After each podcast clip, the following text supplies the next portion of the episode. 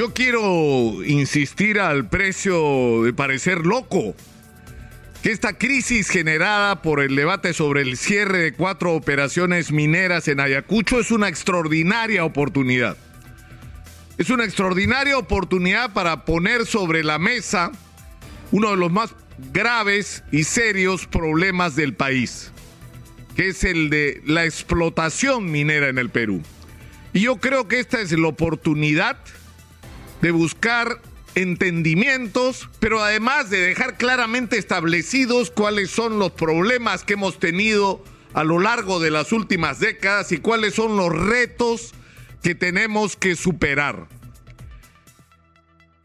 Y lo digo porque, por lo menos para mí, creo que para la inmensa mayoría de peruanos, está claro que de la minería tienen que salir los recursos más importantes y sobre todo en un momento tan especial como este, donde el precio de los minerales se ha disparado en el mundo entero, de minerales que nosotros tenemos como el cobre, y que eso nos permite tener acceso a recursos como nunca habíamos soñado, y que por lo tanto una de nuestras tareas es promover la inversión en minería en el Perú y atraer a los capitales y a las empresas de todo el mundo para que vengan al Perú a ayudarnos a sacar ese mineral y a ponerlo en valor.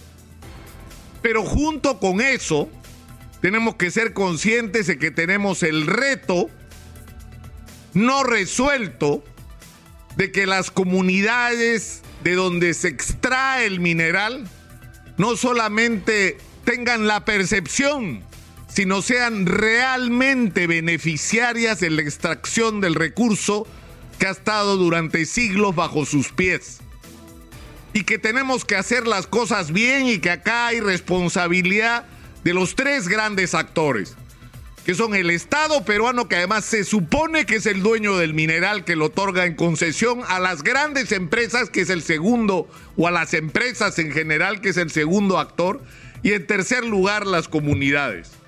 Y yo quiero leer lo que dice no un ultraizquierdista, no un loco antiminero, un analista, Polo Monzón, cuya opinión es respetada, creo yo, por la inmensa mayoría del mundo empresarial. Esto escribió, no sé si fue ayer, ayer lo pude leer, Polo Monzón. Dice, el tema de la minería en Ayacucho y el Perú en general tiene varias aristas no aclaradas. Primero, es el Estado ausente por años y haciendo casi nada en favor de la población. Y ahora, peor aún hoy, asusando las protestas con una gran ignorancia y sin entender la esencia del problema.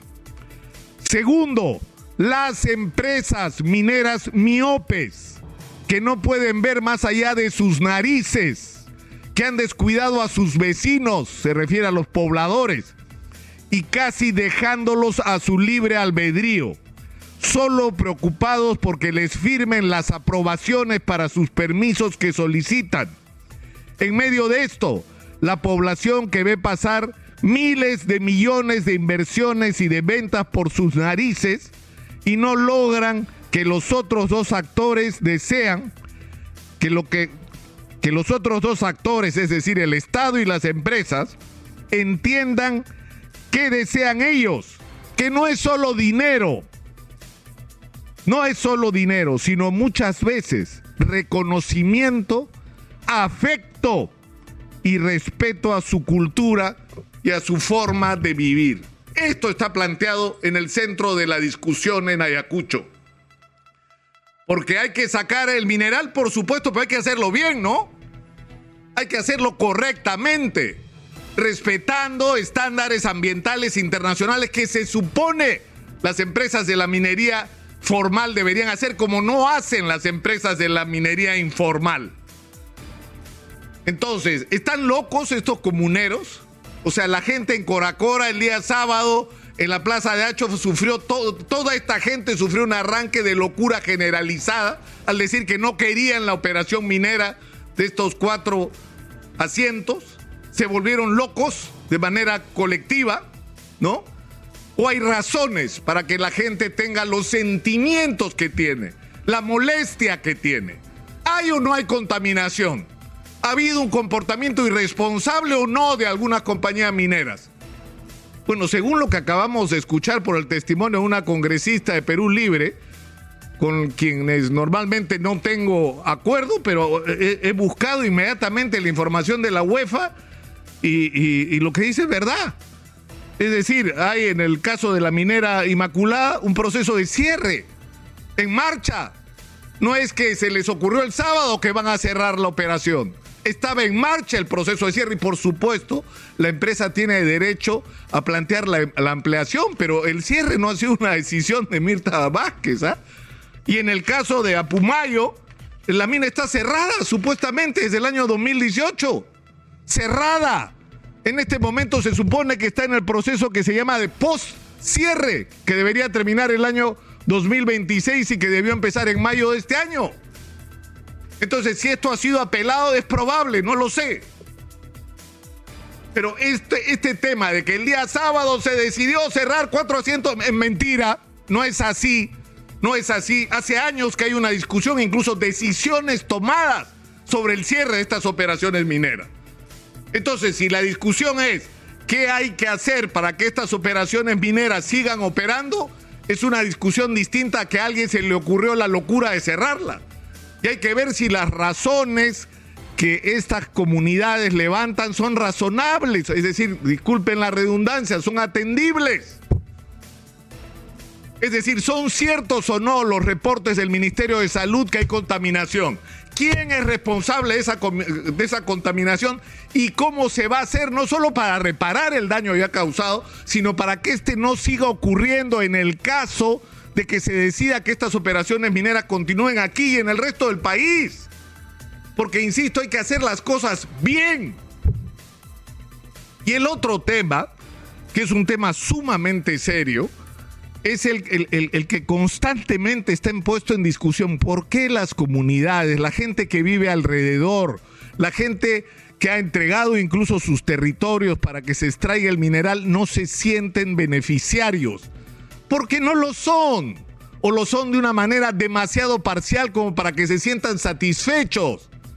Y cada vez que las comunidades reclaman, las acusan de cualquier cosa, de ser unos angurrientos ¿Por qué? Porque quieren una tajada de la riqueza que está bajo sus pies. Por eso son unos angurrientos. Porque quieren participar del progreso. Porque quieren disfrutar del beneficio de extraer el mineral. Por Dios. ¿Dónde estamos? Y de lo que se trata es que si ahí hay riqueza, todos los que tengan que ver con ella se enriquezcan. Y no solamente algunos. Y acá no solamente ha fallado la empresa privada, por la insensibilidad que describe Polo Monzón. Acá ha fallado el Estado, porque ha habido canon, porque ha habido impuestos que se han mal usado, que se han devuelto por incapacidad de ejecución de gasto, porque se han utilizado de una manera absolutamente irresponsable porque finalmente se lo han robado. Y estas son las cosas que tienen que cambiar porque si no, la gente no va a asociar en las comunidades que la presencia de la minería supone un cambio trascendental y favorable en sus vidas. De eso es de lo que tenemos que hablar. Y como decíamos ayer a lo largo de todo el programa, acá no tenemos dos problemas, no es solo que tenemos que convencer a los grandes inversionistas que vengan a meter su billete acá para sacar el mineral, esa es la mitad del problema.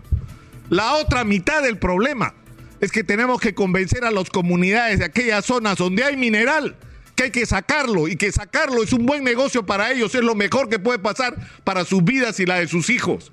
Esas dos tareas tenemos que enfrentarlas todos desde donde estemos.